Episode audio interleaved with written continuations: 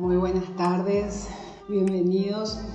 Empezando un nuevo live, eh, muy emocionada por esto, porque más allá de darles la bienvenida y mientras esperamos que se vayan uniendo, decirles que estamos, digamos, eh, muy agradecidos en serio por el retorno que tuvimos de, nuestra, de nuestro primer live del martes pasado realmente existieron varias madres con hijos con trastorno del espectro, autista, ¿verdad?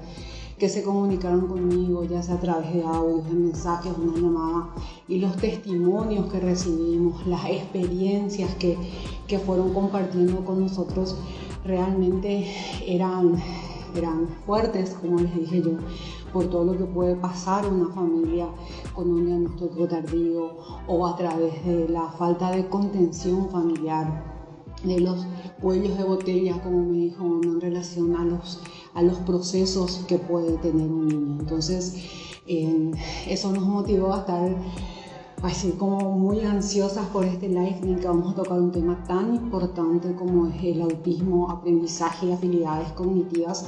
Y para ello vamos a, a unirnos, a invitarla a que se una a la licenciada Carmiña Ramallo quien es eh, magíster en neuropsicología. La licenciada Carmiña Ramallo es magíster en neuropsicología infantil con énfasis en problemas del aprendizaje, con un diplomado superior en necesidades educativas para TEA. Mientras Carmiña se une, comentarles también. Hola Carmi. Hola, ¿Cómo estamos? Súper bien. Llegó el momento. Sí, el momento más esperado. Totalmente. No, les estaba, te estaba presentando, te estaba eh, comentando que sos magíster en neuropsicología infantil con énfasis en problemas de aprendizaje, con un diplomado superior en necesidades educativas y prácticas inclusivas de TEA. Así que estamos felices de poder compartir este live contigo eh, y comentarles también a todas las que se, unieron y se van uniendo de que este live queda grabado en las páginas en la página del centro, ¿verdad? en el Instagram del Centro de Especialidades Pediátricas y también que fue como una notición que tuvimos la semana pasada habilitamos un canal en Spotify de podcast con el nombre de Conexión Salud, haciendo un cumplimiento a uno de nuestros grandes lemas que es acompañándote siempre, acompañarle a las familias mientras van en el auto, van escuchando a veces tantas malas noticias cargadas, entonces dar un material realmente válido tanto en el tema salud y educación. Así que Conexión Salud es nuestro canal por Spotify. Súper. Ok. Carmen, bienvenida. Gracias. ¿Me bien, verdad? ¿Qué, qué? ¿Perdón? Está bien. Sí, yo te escucho súper bien. Sí. Bueno. Espectacular. Bueno, arranquemos. ¿sí? Dale. Carmen, estuvimos para comentarles hablando bastante con, con Carmiña esta semana, ¿verdad? Y de un tema que realmente a ella la apasiona, ¿verdad? Que es todo lo que es el aprendizaje de habilidades cognitivas en los chicos con TEA. Pero como para poder entender esa etapa es preguntarte primero qué se entiende, qué es antes que nada aprendizaje, ¿verdad? Todos los niños tienen un mismo ritmo de aprendizaje. ¿A qué nos referimos cuando hablamos de habilidades cognitivas? A ver, bueno, eh, un poquito de eso. Sí, bueno, el aprendizaje en sí, ¿verdad? Es un proceso de adquisición y de conocimientos, de habilidades, valores y actitudes que se pueden adquirir mediante la experiencia, la enseñanza y el estudio. Gracias a una definición a nivel general, ¿verdad? Ahora, lo que son las habilidades cognitivas o también conocidas como capacidades cognitivas son, son aptitudes relacionadas al ser humano, ¿verdad? Con el procesamiento de la información es decir, todo aquello que implica el uso de la memoria, el uso de la atención, la percepción, la creatividad y todo tipo de pensamiento, sea pensamiento abstracto o un pensamiento más lógico, ¿verdad? Y respondiendo un poco a lo que me dijiste de si todos los niños tienen un mismo, una misma forma de aprender, ¿verdad? Realmente la respuesta así rotunda es no. no, no existe eso, ¿verdad?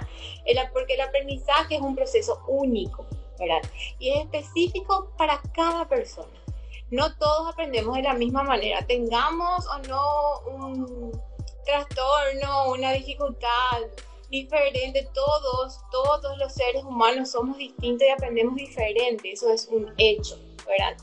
y a la hora de aprender cada persona sigue su propio ritmo individual y sus propias estrategias, ¿verdad? Que en el caso de haber dificultades específicas, bueno, están los terapeutas los que intervienen y van detectando eh, estas dificultades específicas, ¿verdad? Claro, claro, no, se reentiende y es clave esto y que entendamos y que muchas veces en los colegios es como toda una pelea diaria, ¿verdad? Porque hay veces que quieren meterle a todos los niños en una misma estructura, como en un mismo cuadrado, y cada niño tiene su ritmo y tiene sus procesos, ¿verdad? Y hablando de, de, los chicos con, con trastorno de espectro autista, en relación al nivel cognitivo, ¿cuáles son las dificultades más observadas en ellos? ¿Dónde es donde es que encontramos como más problemas por en, ese proceso cognitivo de ellos. Ya, mira, hay una forma bastante lúdica de entender un poco que se habla de cuatro diferentes tipos de perfiles en el trastorno del espectro autista, ¿verdad? Uno sería el trastorno del espectro autista sin eh, trastorno de desarrollo intelectual y sin alteración o leve alteración en el lenguaje a nivel funcional. Eso sería una, como un, un tipo, ¿verdad? De perfil. Otro tipo de perfil sería también un trastorno del espectro autista sin trastorno de desarrollo intelectual, pero ya con una alteración del lenguaje funcional. Entonces, en uno, digamos, no hay, eh, en ninguno de los dos no hay discapacidad cognitiva, pero sí está afectado, en uno sí la parte del lenguaje funcional y en el otro no.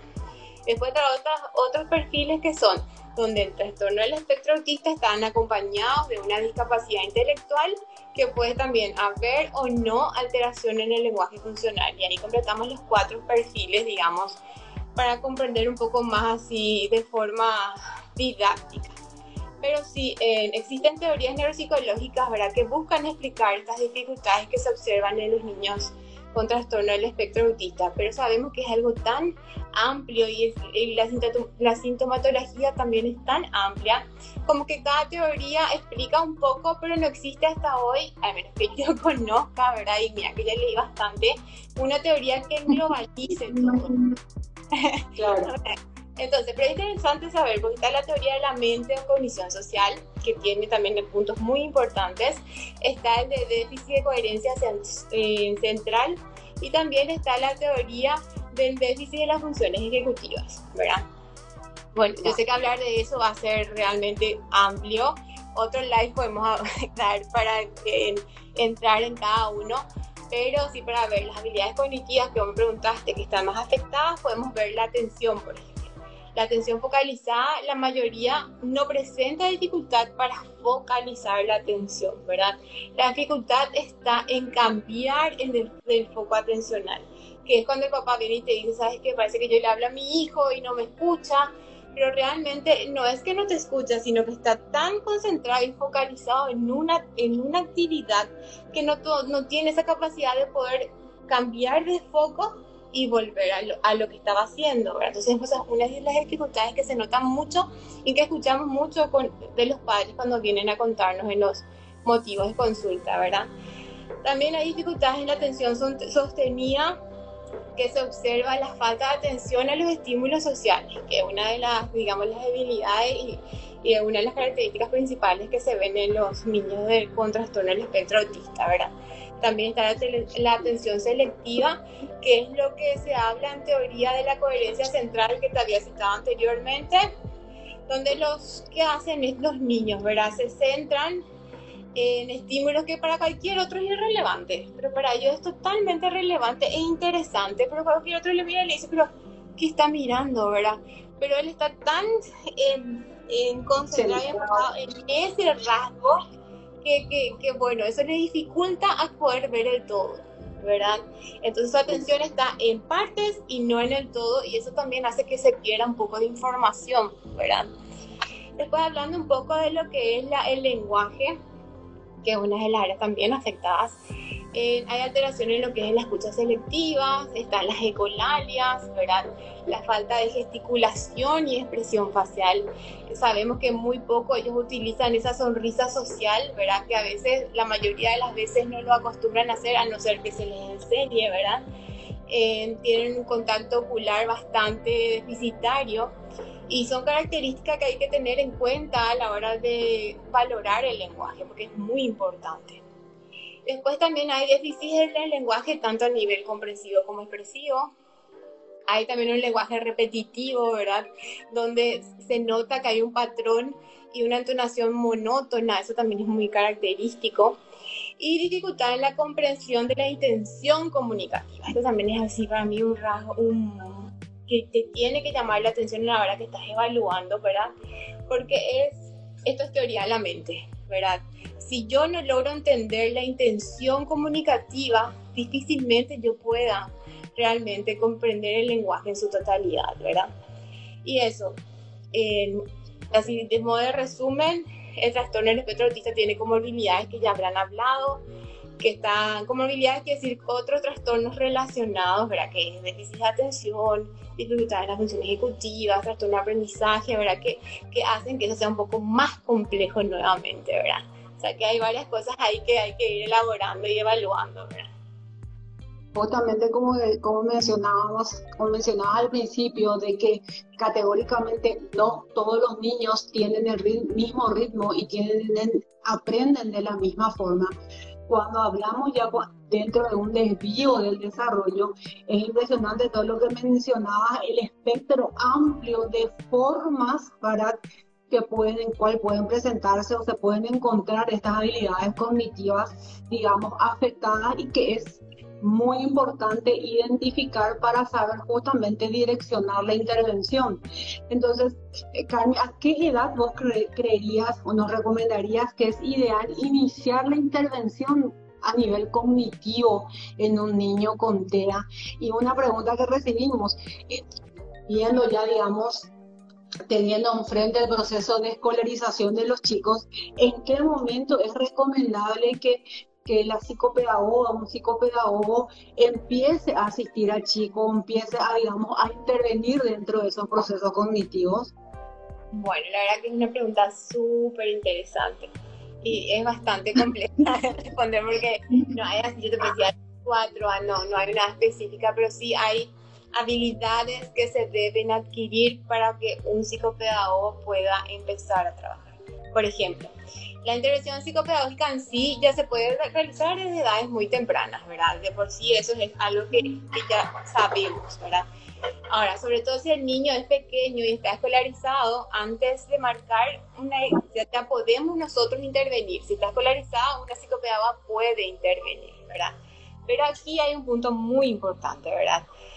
Que hay que resaltar que en los casos de niños con, con, el trastorno de espectro autista, la mayoría de las veces existen dificultades en el procesamiento sensorial, ¿verdad? Entonces, que requieren de una evaluación e, e intervención de una terapeuta ocupacional, con el fin de nivelar, regular toda la parte sensorial. Nosotros sabemos ahora que en el DSM-5 ya habla de eso, o sea, incorporó una información nueva y muy importante que es de la hiper y la hiporreactividad a los estímulos sensoriales. Entonces, ¿qué pasa? Si yo tengo un niño que me viene, sea la edad que sea, y no está, no está regulado a nivel sensorial, yo le puedo perjudicar más que ayudarle, porque los materiales que yo uso, los estímulos que yo uso, capaz no pueda captar porque todavía no está, no está apto para hacerlo. Entonces acá yo creo que es importante hablar un poquito de lo que es el trabajo en equipo, ser eh, consciente de cuándo derivar para que no es yo, yo, yo, voy a empezar y después vemos, no, yo ahora no es mi turno, es el turno de, de una terapeuta ocupacional, trabajamos toda la parte de lo que llamamos sensorial. Una vez que está todo regulado, es increíble el cambio de la actitud porque tiene una mayor apertura, como que se amplía un poco más, ¿verdad? Y ellos ya pueden iniciar, esto le posibilita al niño poder iniciar inclusive las habilidades de autocuidado y también adquirir habilidades de lo que es el aprendizaje, o sea, más allá que darte una edad es cuanto más rápido intervenimos, eh, más rápido regulamos y más rápido una profesional va a poder, en psicopedagogía, en ingresar dentro de los planes terapéuticos para trabajar las habilidades cognitivas, ¿verdad? Y una cosa que es importante aquí resaltar es la intervención temprana y un trabajo multidisciplinario, ¿verdad? Que cada profesional tiene que, en, en el equipo de trabajo, tiene que tener un, o sea, no, como equipo de trabajo, perdón, hay que tener un objetivo en común, ¿sí? Pero cada profesional, de acuerdo a su preparación académica, tiene que realizar el trabajo que le corresponde. ¿Por qué? Porque si no se eh, superponen terapias y se ven los huecos. Se ven, estamos todos trabajando cada uno en su área, pero si yo me interpongo en el área de terapeuta ocupacional, siendo que yo tengo las, el conocimiento, eh, se va a quedar el hueco de mi parte cognitiva. O, o si yo trabajo lo con, eh, la, la, profesional conductual, no trabaja lo que es conducta, se ve el hueco de lo conductual, entonces a todito nos afecta y le afecta al niño, ¿verdad? Entonces, cuanta más comunicación existe entre los profesionales, más avances se ven en avances significativos y realmente en un corto periodo de tiempo. Claro. Quisiera acá hacer una pausa para, para decirle a las personas que están compartiendo con nosotros este live que pueden ir eh, mandando preguntas, ¿verdad? Porque la idea es poder ir satisfaciendo, satisfaciendo así dudas o inquietudes o comentarios, ¿verdad? Que justamente acá nos acaban de comentar que de la intervención temprana se puede intervenir y trabajar desde edades tempranas, que justamente es lo que estabas diciendo, ¿verdad? Y la identificación a tiempo de factores de riesgo, signos de alerta que resaltamos mucho justamente en el live anterior, desde se trata desde la consulta pediátrica, desde el, padre que tenga como más abierta la, digamos, más atenta las antenas, como se dice, pues, en relación a factores o signos de alerta en relación al desarrollo, de manera que estas intervenciones se puedan hacer tempranas, ¿verdad? Exacto, y acá como profesionales todo profesional, o sea, toda persona que trabaje con niños tiene que manejar neurodesarrollo, o sea, tiene que ser la Biblia, una Biblia para nosotros. ¿Por qué? Porque si nosotros no conocemos normalidad, no vamos a poder identificar patología. Y no hace falta ni un test, o sea, vos observás y esperás un poco, algo está pasando. Yo creo que es interesante vení, vamos a evaluar, vamos a ver y ahí entrar. Y con una simple eh, inspección clínica, ¿verdad? Uno si conoce el neurodesarrollo ya se da cuenta que algo no está bien. Y después vamos claro. obviamente. Claro, totalmente.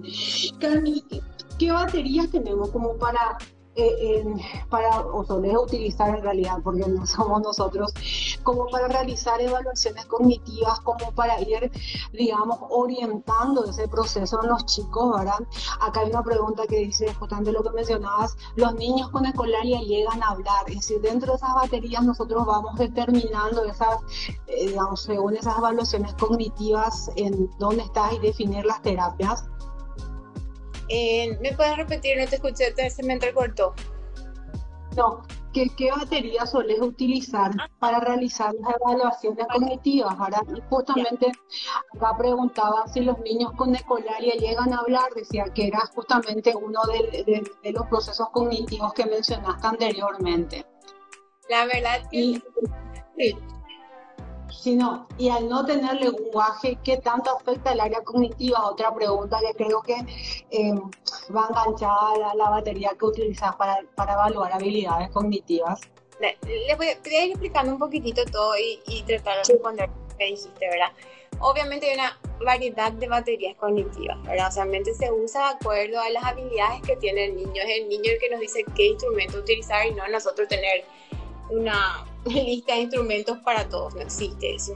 Entonces, bueno, están las escalas Wechsler, ¿verdad? Que son para eh, la escala de inteligencia, que se dividen por edades. Eh, está el WIPSI, que es para, está entre los 2 años 6 meses, el WIPSI 4, eh, hasta los 7 años 7 meses. Después está la escala del WIS 5, que ya evalúa más entre los 6 años y 16 años 11 meses, pero aquí a mí me parece muy importante, eh, dentro de la escala le hicieron una escala no verbal, que para mí es muy útil. ¿Por qué? Porque el niño realmente no necesita tener, o sea, no, no necesita desarrollar las lo verbal, digamos, para poder ser evaluado y tener una idea de la parte cognitiva o de su producción a nivel cognitivo. Bueno, este test es nuevo y es adaptado para evaluar la actitud intelectual de, de niños no verbales, ¿verdad? Y es innovadora porque el test inclusive da las explicaciones y las consignas con pictos, ¿verdad? Que lo que hace que el niño sea más fácil otra vez comprender. Y es uno de los test que más estoy utilizando porque es algo breve, corto, que ya nos da una idea. Esto quiero decir y aclarar, esto no engloba a que le vamos a poner a un niño, ay sí, seguí tanto, no. Nos da herramientas para cómo trabajar, ¿sí? Si bien los test cuantitativos sirven porque nos aportan información, yo considero que lo cualitativo que le complementan es igual de importante. Entonces hay que tener mucho ojo clínico a la hora de evaluar y no solamente centrarnos en lo que el test dice, sí, no, ah, no, no responde, un minuto no respondió, dos minutos, no. Es, espera un poco, si yo lo ayudo un poquito más, responde. Si yo le facilito eh, con esto, responde. Si le doy más tiempo, responde. Bueno, hay escalas que no permiten, pero hay escalas que sí. Por ejemplo, una de mis escalas que ya me voy directamente a esta escala espacional, que es la escala, que es el TEP 3 que para un perfil psicoeducativo, ¿verdad? Evalúa la, psico, la parte psicoeducacional individual para niños con trastorno del espectro autista, pero también se puede usar con niños, digamos, que tengan algún otro tipo de trastorno del desarrollo porque aporta muchos datos. Este test, ¿por qué es bueno y por qué te digo que es uno de los que más me gusta? Porque es, ¿qué hace? Determina las fortalezas y debilidades de cada niño para el diseño de un programa de intervención individualizado, más apropiado. Más allá de sacarte así una tanda de respuestas, se centra en el niño, porque trabajan no solo niños, a nivel niño, familia, escuela, porque todo eso forma parte de la evaluación. Entonces es algo realmente específico para Laura, para Miguel, ¿verdad? Porque no todos tienen las mismas dificultades, ¿verdad? Es, es también muy flexible porque la administración eh, no, ellos no te dan un tiempo límite. Eh, los instrumentos están eh, muy ajustados a las características individuales de los niños, inclusive ellos ya están también como que saben que si hay dificultades conductuales, eso no, no, no es un motivo por el cual no se pueda seguir evaluando, ¿verdad? la mayoría de los de los ítems de este test no, no dependen de las destrezas del lenguaje, ¿verdad? en generalidad son respuestas que se dan más a nivel no verbal. Este test no busca dar una puntuación numérica global o un cociente intelectual, sino que más bien busca eh, conocer cuáles son las habilidades del niño, si llega solo, si llega con ayuda y con cuánta ayuda, ¿verdad? Y eso es lo que nosotros necesitamos saber de un niño a nivel cognitivo, no si sabe o no sabe bien. El papá te puede venir a decir, no sabe ok, bueno, ¿cuánto no sabe? Yo puedo averiguar así, evaluando, pero yo digo, bueno, si nosotros hacemos esto, aprende mejor. Si nosotros hacemos de esta manera, le podemos llegar mejor. O sea, esas estrategias digamos que de más que otros test no te brindan, este test nos aportan y es sumamente importante para planificar y sobre todo para dar recomendaciones posteriores después al colegio, ¿verdad? que acá es un área que vamos a, creo que hay importante hablar, ¿verdad? Y bueno, otra cosa que me, me gusta de estos materiales que son, usan materiales concretos que le gustan a los niños, son atractivos, eh, inclusive niños con retrasos muy severos se enganchan con esta actividad, ¿verdad? Entonces es muy bueno y sobre todo permite la elaboración de programas de desarrollo individual, que eso es lo más valioso de esta prueba, realmente y cuán importante es poder establecer, digamos, el, ese nivel cognitivo o ubicarlo al chico para hacer la recomendación adecuada. El otro día una mamá me mencionaba de la importancia del trabajo del equipo, de los tres grandes cuellos de botella. Así me dice como testimonio la mamá, doctor, hay tres grandes cuellos de botella en el proceso de un chico con TEA, ¿verdad?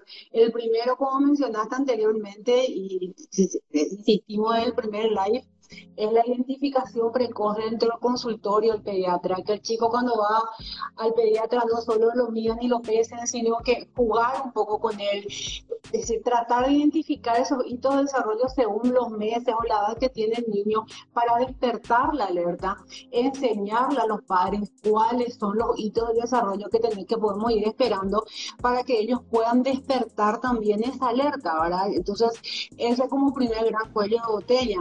El segundo gran cuello de botella que mencionaba ella, que, que justamente lo, lo lo decías, es el momento de la escolarización, que un chico que no llega, digamos, orientado dentro de sus habilidades cognitivas a cómo realizar los procesos de aprendizaje con él, encuentra así un, un mundo paralelo, dentro, por un lado su proceso cognitivo conductual y por otro lado la escolarización, y los padres ven que hay un puente que no se forma nunca entre esos dos procesos, ¿verdad? Debido a capaz desconocimiento de, la, de cuál es, digamos, la habilidad cognitiva que tiene este chico. Y el tercer gran cuello, y así de, botella, se me quedó grabadísimo, el hecho de que desde niveles iniciales, las profes parvularias, incluso las profes de colegio, las escuelas no tienen tanto esa orientación en relación al desarrollo para la identificación de estos procesos. Y decías, las escuelas y vamos a hablar qué tan preparadas están nuestras escuelas, cómo podemos apoyar o cómo se pueden orientar estos procesos. Bueno, eh, vamos a dar un poco una mira. Yo sé que la respuesta es así negativa, pero yo soy una persona que vamos a tener una actitud positiva ante esta respuesta. Hay cosas importantes que se pueden rescatar. Primero, si bien aún las instituciones educativas no están realmente preparadas para ofrecer una educación inclusiva verdadera, yo ofrezco en palabra, en escrito, pero realmente practico, es una de las preguntas que siempre yo hago, ¿verdad? Bueno, eh, la educación inclusiva es una educación para todos, eso tenemos que saber, es para todos, independientemente de la condición, o las situaciones de vida, que, bueno, de a poco se van logrando los objetivos, pero es importante resaltar una cosa, ¿verdad? Eh, antes no existía la educación inclusiva, o sea, no, existía un departamento inclusivo, ¿verdad? Entonces, punto uno positivo. A través de la ley número 5136-13 se hizo la la parte de educación inclusiva, ¿verdad? Y el decreto reglamentado establece un modelo inclusivo en todos los niveles y modalidades dentro del sistema educativo. O sea que ya hay una ley, ¿verdad? Que establece. Y es una ley que sería interesante, que está en la página web, está. Y sentarnos un poco y leer, porque te dice muchas cosas que los colegios dicen que no deben hacer. Capaz sí, no estamos preparados, no hay infraestructura, no hay conocimiento pero yo como papá tengo el derecho de exigir, ¿verdad? Eso es por una parte, ¿verdad? Entonces, ¿qué es lo que busca esta ley, ¿verdad? Promueve y garantiza la matriculación a todos los niños y adolescentes sin discriminación, ¿verdad? Incluyendo a niños con necesidades específicas y apoyo educativo. Y pretendiendo mover todas aquellas barreras que hacen que haya dificultades para una inclusión, ¿verdad? Y esto deben hacer todas las instituciones educativas, no solo las privadas. Esto debe hacer, y dice perfectamente, instituciones públicas, subvencionadas y privadas. Bueno, ahora sabemos que, y nos encontramos, yo escucho muchísimo el que le niegan la matriculación a sus hijos, ¿verdad? Y yo tengo ganas así de... es algo que realmente me hace mal. ¿Por qué? Porque es un acto de discriminación. Directamente, negar una matriculación a un niño es un acto de discriminación. Y eso yo quiero que todos los papás, si están escuchando, quiero que sepan que eso está sancionado. Hay una ley que avala, que es la, una resolución 22.720-18. Si ustedes quieren todos estos documentos, podemos acercarles ¿verdad? Porque es importante hablar con documentos. Mira, yo acá dice que ustedes, bueno, acá dice que ustedes tienen que entregar, ¿verdad? Que establecen procedimientos y responsabilidades para la implementación de estos ajustes razonables en caso de que sea necesario, ¿verdad? Ahora, digamos que la teoría es perfecta, ¿verdad? la teoría está perfecta, esto no existe, realmente no existe. Todo, todo inició y es un comienzo, ¿verdad? En la ley que se hizo 5136 de educación inclusiva, fue el 23 de diciembre del 2013 cuando se aprobó esto, ¿verdad? Perfecto, dimos un paso, ya, ya hay una ley que ampara y que, que, que exige a las instituciones educativas estas inclusiones. Pero ¿qué pasa? Quedan papeles, quedó en modelos, quedó en grandes charlas, en grandes discursos, ¿verdad? Son proyectos extraordinarios, pero seamos realistas, eh, quedó en papeles, ¿verdad? No todas las instituciones educativas, y yo no quiero decir solamente públicas, ¿verdad?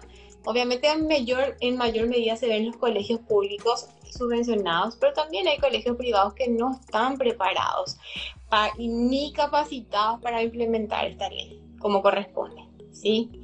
Esa, esa es mi opinión. Y es un proceso. Justamente la doctora Sonia Pereira, que está dentro del proyecto de desarrollo infantil temprano, nos está comentando que se dio como un primer paso eh, para capacitar sobre desarrollo infantil, sobre hitos del desarrollo y señales de alarma a las maestras mochileras en articulación con el MEC, que es, que es un primer paso, un primer gran paso y fantástico, ¿verdad? Pero que tenemos todo un proceso, como decía, me comentaba nada más, ese puente que conecta salud y educación está todavía en un proceso lento de construcción, pero lo importante es empezar a construirlo, ¿verdad? Así que es, es digamos, súper válido, más que válido que estemos empezando este proceso, pero que tenemos que acelerarlo más por las necesidades que estamos viendo.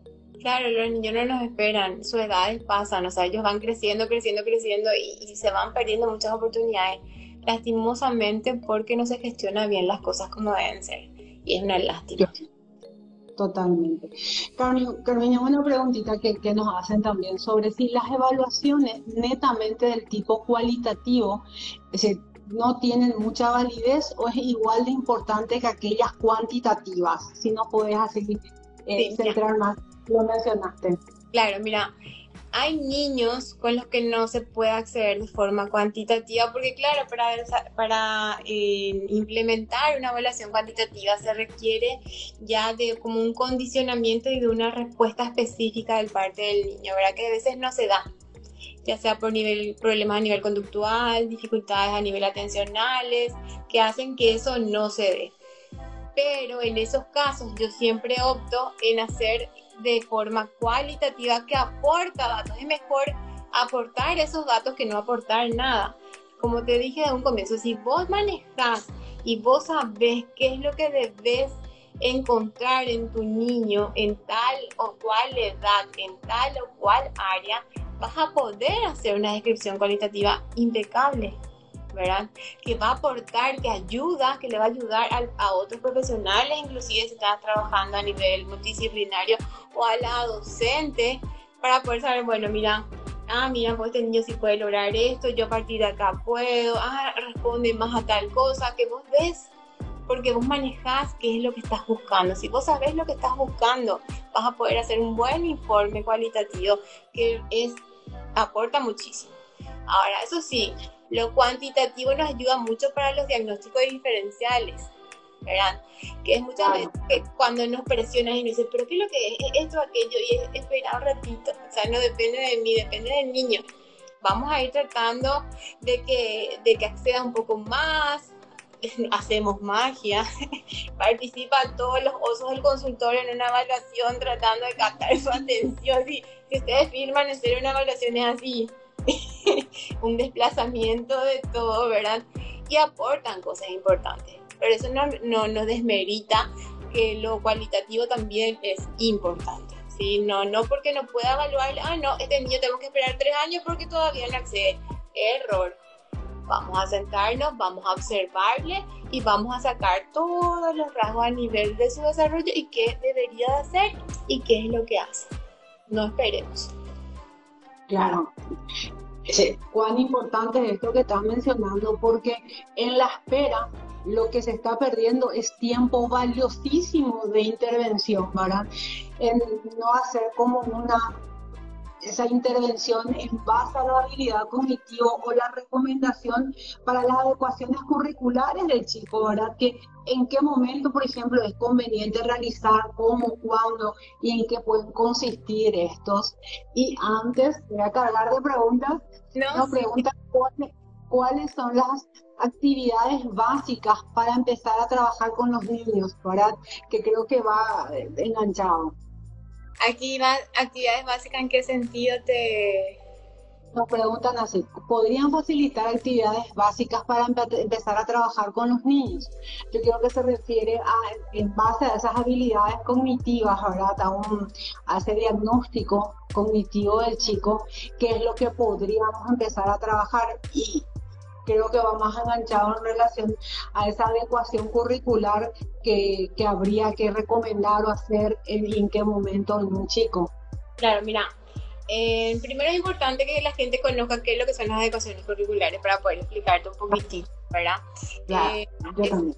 Existen dos, eh, dos tipos de, de ajustes curriculares, ¿verdad?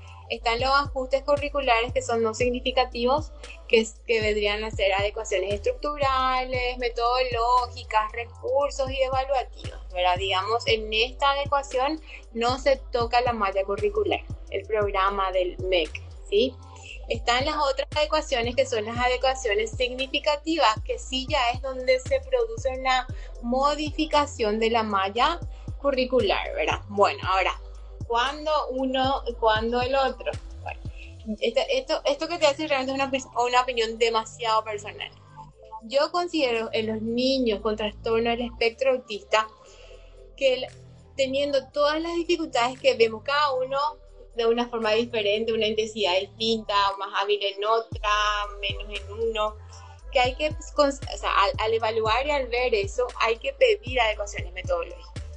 ¿Qué son metodológicas? Bueno, no sé, tratar de que eh, adecuar el aula con menos colores en el caso, pero digo, son casos específicos, o sea, para Juanito puede ser que la cantidad de colores les desregule o que, que, o que o sea, no, no pueda focalizar porque la profe habla muy fuerte, o sea, cada caso es específico para solicitar esas adecuaciones metodológicas. ¿Verdad? Estas adecuaciones se dan en caso de que el niño, con toda, a nivel estructural, a nivel de método, él pueda seguir la, la malla curricular correspondiente a su grado, ¿verdad?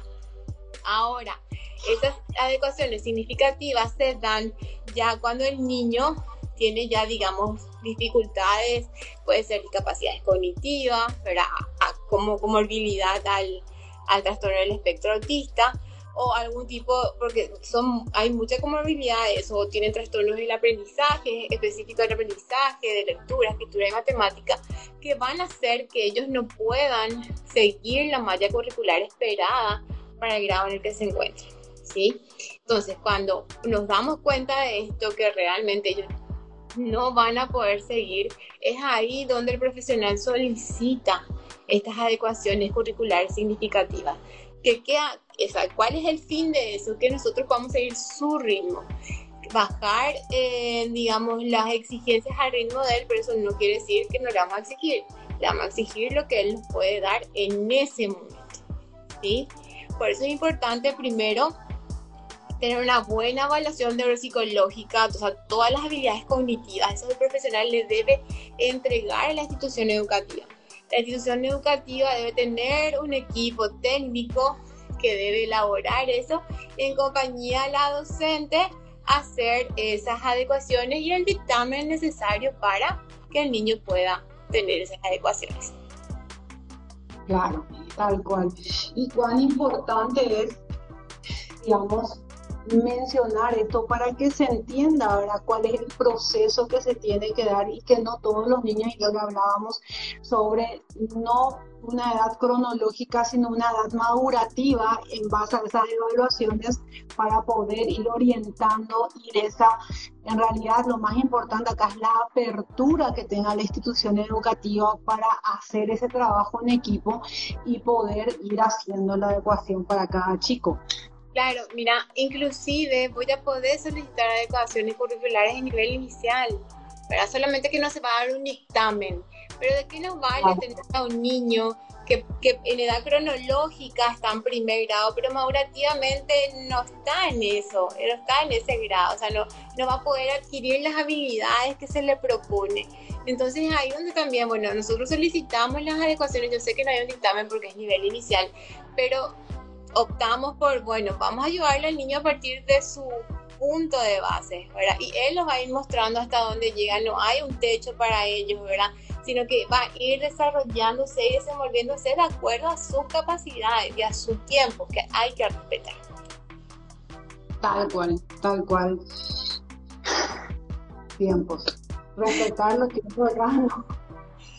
Es que muchas veces estamos como tanto la familia, ¿verdad? los profesionales y, los colegios, la sobreexigencia de cada chico, estamos como tan apurados por los tiempos y en realidad, siempre digo, me gusta mucho el fútbol, el parar la pelota, hacer esa buena evaluación, pedir ese apoyo de equipo, ¿verdad? Para poder determinar los tiempos de cada chico es fundamental para en realidad ganar tiempo y entender de que cada nivel, que cada, etapa o cada año hay un nuevo desafío. Me decía una mamá, cada año puede haber una descompensación porque tenemos un nuevo desafío dentro de lo cognitivo y tenemos que estar preparados a esto y a poder orientar dentro de eso. Es, es, es algo real y es un momento donde los padres parece que se sienten solitos y desamparados, como que ¿qué hago ahora? ¿verdad? En esos casos lo que quiero recomendarles realmente que eh, hay, existen, existimos profesionales, ¿verdad? Que estamos eh, para trabajar y para guiarles y apoyarles, ¿verdad? Sí, que ellos sigan las consignas, que confíen. Obviamente acá tiene que haber una confianza en el terapeuta, ¿verdad? Si hay una confianza en el terapeuta para poder seguir esas consignas, eh, que fomenten y que ayuden a construir algo muy importante que es un puente de comunicación entre profesionales externos y la institución educativa. Y la familia es el que puede dar esas herramientas, ¿verdad? Porque si de ellos nace, obviamente que nosotros como terapeutas buscamos, ¿verdad? Pero deben hacer esas ganas de establecer ese puente de comunicación, ¿verdad? Y, tener en cuenta que cada uno, desde el área en el que está, el aporte que da es demasiado significativo. Como, como yo había conversado una vez contigo, desde la persona que le recibe en el colegio, la docente, la señora que está en la cantina, la profe, el terapeuta, o sea, nadie es más ni menos. O sea, no la información que él nos puede dar no es una información, es irrelevante, al contrario, es importantísimo. Y es importante acá poder decir lo que vemos sin tener miedo, porque nuestro fin y nuestro objetivo principal es ayudarle al niño, ¿verdad? Respetándonos, dialogándonos, comunicándonos y sobre todo, si llega un momento en que en algún profesional o los padres o la docente, ¿qué pasa? Llega un momento que tú te como decir, con él, no sé más qué hacer.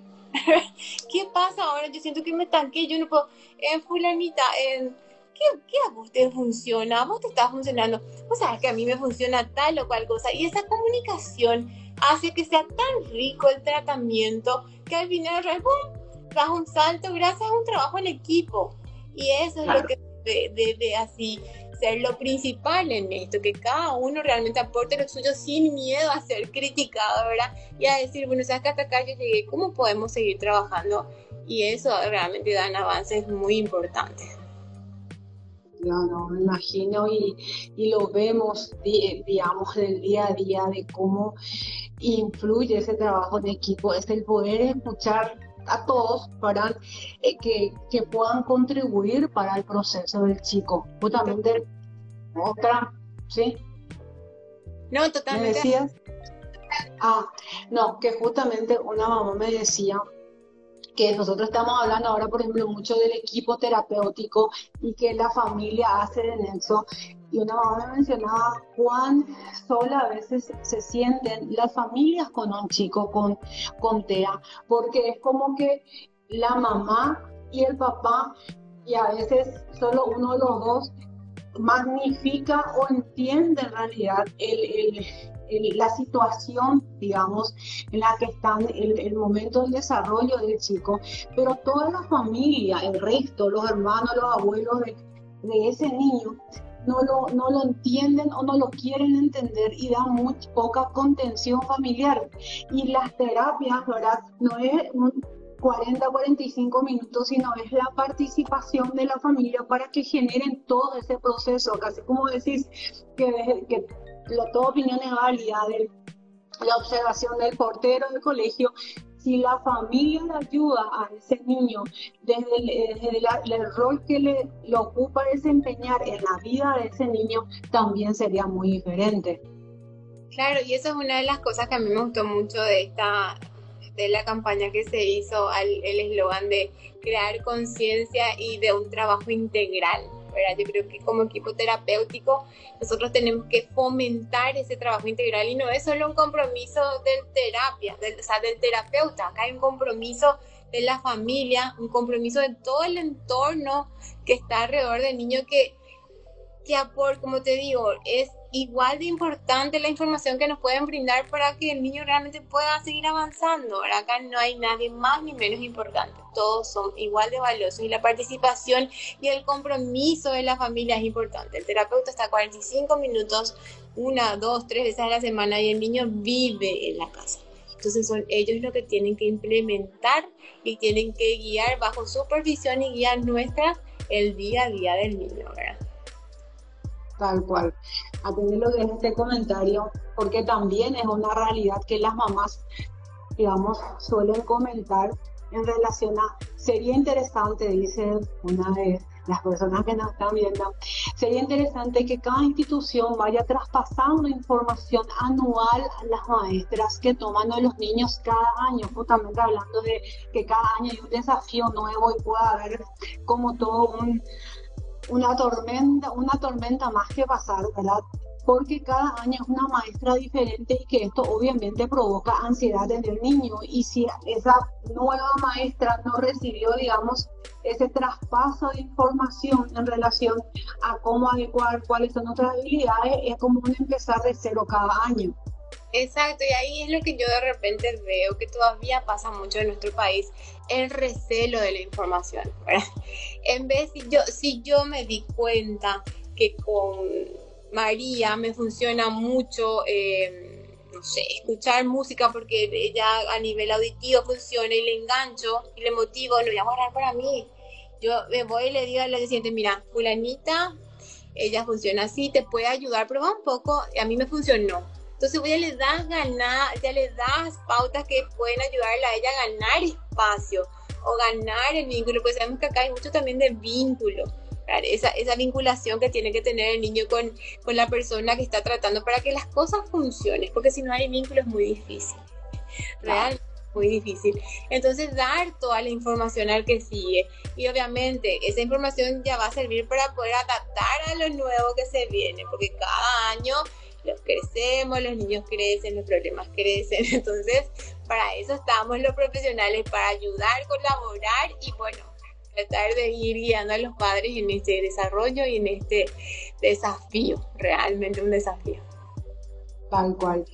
Acá tenemos una pregunta que dice, y en relación a esto de, orientar, ¿debe preocupar que un niño de dos años, diez meses no desarrolla un claramente lenguaje verbal?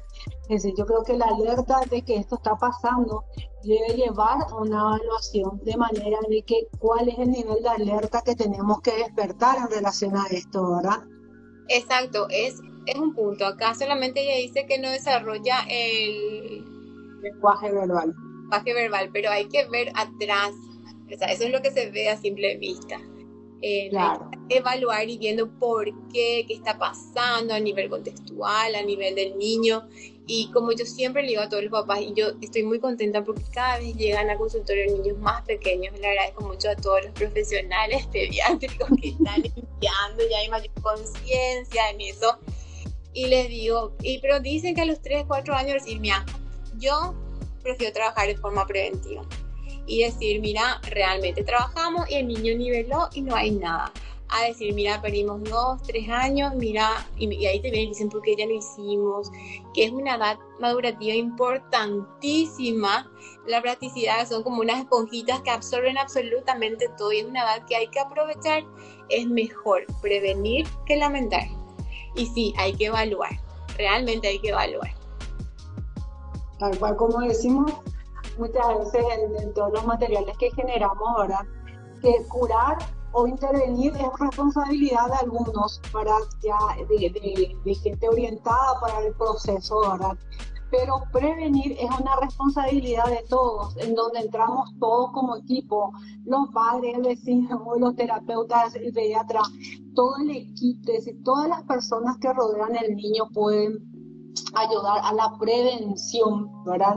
Identificar precozmente, porque no nos vamos a cansar nunca de decir que lo más válido es la intervención precoz para poder asegurar, en el caso de los niños con, con TEA, una independencia social, ¿verdad? Y no esperar la escolarización y ese shock que puede implicar la escolarización en los chicos y ahí empezar en un proceso que, que decimos hubiésemos empezado tantos años atrás. Exacto. Y se nota, o sea, es que se nota mucho en los niños que son intervenidos de forma temprana, el pronóstico es totalmente diferente. Pero eso no quiere decir que, que por eso ya no, le, ya no, se, no consulte más, no. Cuanto más tiempo tardemos es en, va en contra del beneficio del niño. ¿verdad? Y cuando viene una persona ya y recién ahora yo me decidí, yo sé que tiene cuatro años y me siento mal, yo digo, mira, lo que ya no se hizo no importa, ahora vamos a centrarnos en hoy y qué vamos a hacer de hoy en adelante. Ya no te preocupes, lo que ya no pasó, no pasó. Vamos a empezar a trabajar hoy y vamos a ayudarte, ¿verdad? Entonces, bueno, de acá estamos, de aquí partimos para adelante, ¿verdad? Incentivar un poco también eso, que no es que porque no eh, tuvieron una intervención temprana, que ya no lo hagan más, porque ya no va a adquirir más o ya no va a hacer más. No, eso es erróneo de igual manera consulten, pregunten, evalúen, porque sí es importante, sea la edad en la cual decidan hacerlo, háganlo. Claro. Acá una, mamá nos comenta, mi niña hace poco fue diagnosticado con autismo grado 2, aún es muy nuevo todo para mí, estoy tratando de entenderla a mi niña y su comportamiento. ¿Qué recomendación le daría a esta mamá, Carmiña? Ya, eh, la verdad que me gustaría saber qué profesional está trabajando con ella, ¿verdad? Pero sí, más que nada eso, eh, más que verle como un tras que tiene, su hija tiene un trastorno del espectro autista, ¿verdad?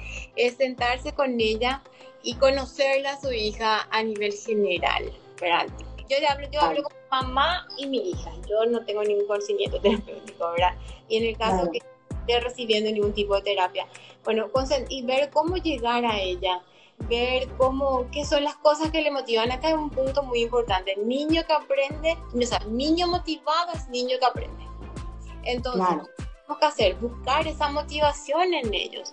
Vamos a encontrar, hay niños que es difícil, acepto, pero se encuentra. Es cuestión de ser bastante lúdico, muy, muy creativo, pero se encuentra.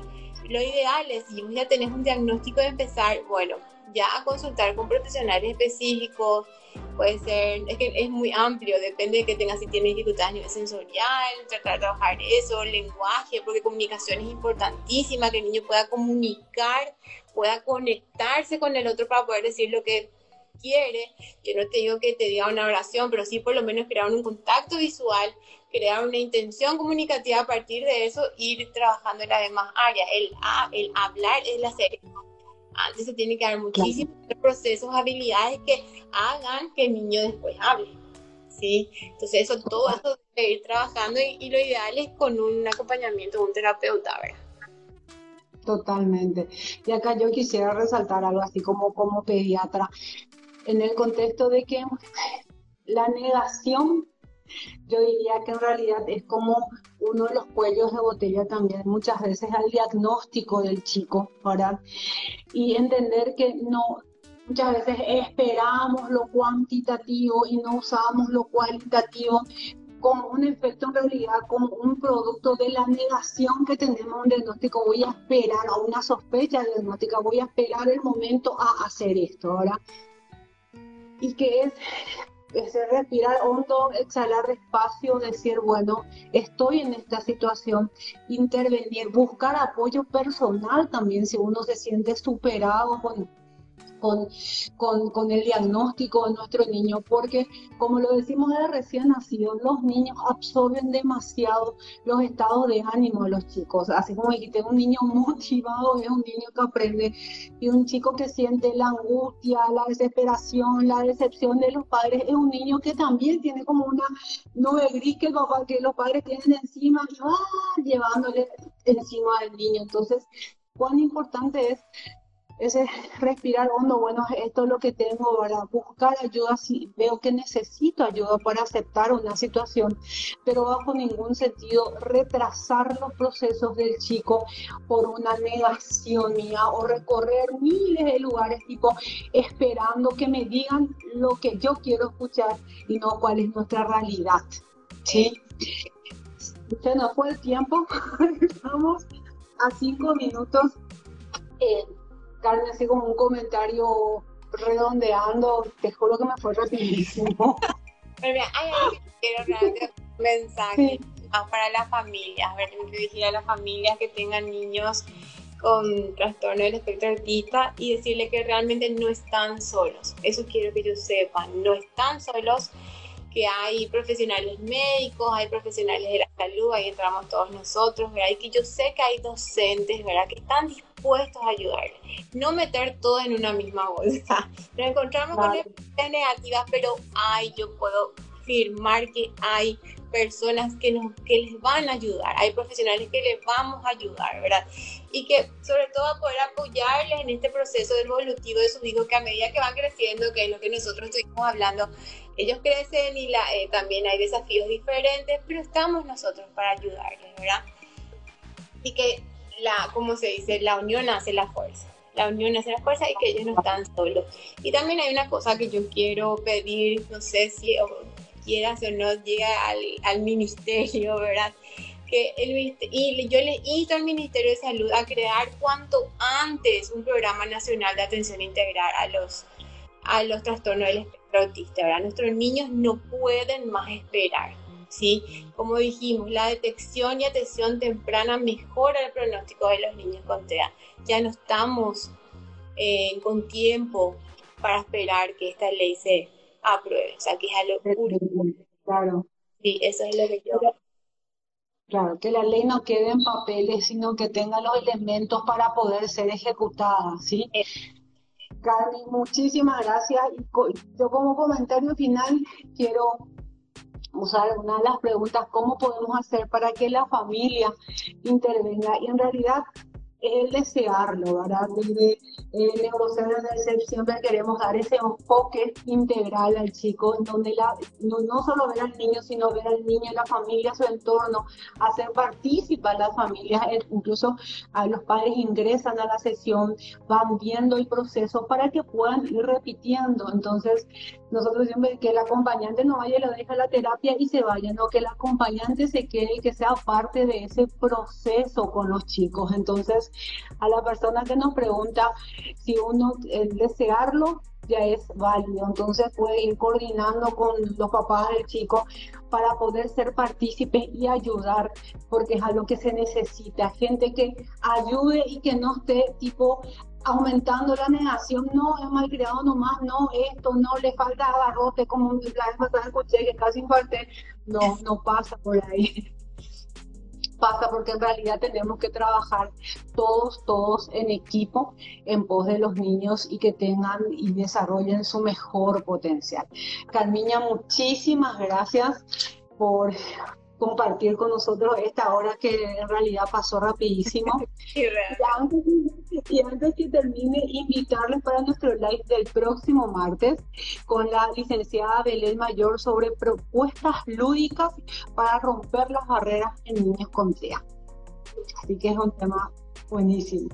Carmen, muchísimas gracias. Muchas gracias a todos los que participaron y que estuvieron con nosotros en este live. Queda grabado en las páginas del, de los distintos centros, ¿verdad? Y queda en el canal de Spotify Conexión Salud. Muchísimas gracias. Gracias.